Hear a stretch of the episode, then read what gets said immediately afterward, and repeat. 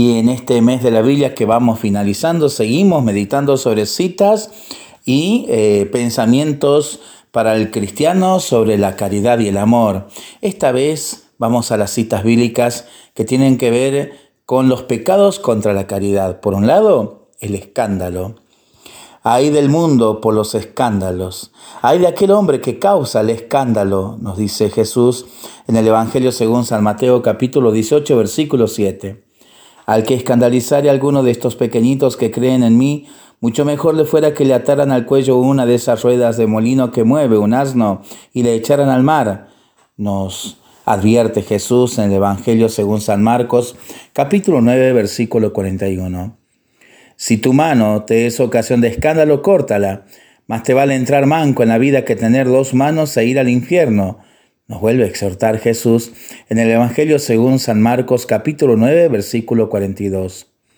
Si lo que yo como escandaliza a mi hermano, si lo que yo como escandaliza a mi hermano, no comeré en mi vida carne por no escandalizar a mi hermano. Nos dice San Pablo en la primera carta a los Corintios capítulo 8 versículo 13. Pon cuidado en no causar tropiezo o escándalo a tu hermano nos advierte San Pablo en la carta a los Romanos capítulo 14 versículo 13. Otro pecado contra la caridad es la maledicencia.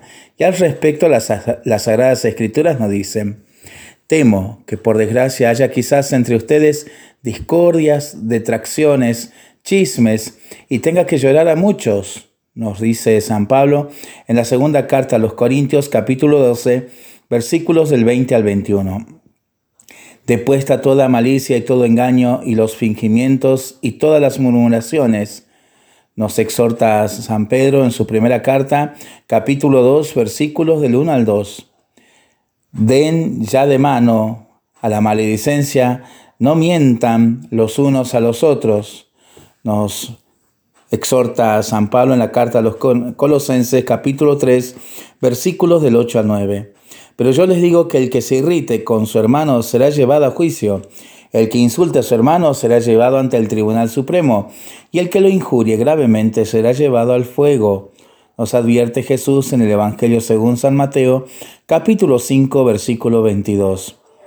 Los chismosos, los infamadores, enemigos de Dios, ultrajadores, son dignos de muerte, nos advierte San Pablo en la carta a los Romanos, capítulo primero, versículos del 29 al 30 y 32.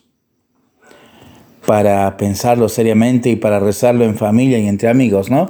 Mientras lo hacemos, pedimos al Señor su bendición, le seguimos pidiendo por nuestras intenciones y nosotros responsablemente nos cuidamos y nos comprometemos a ser verdaderos instrumentos de paz.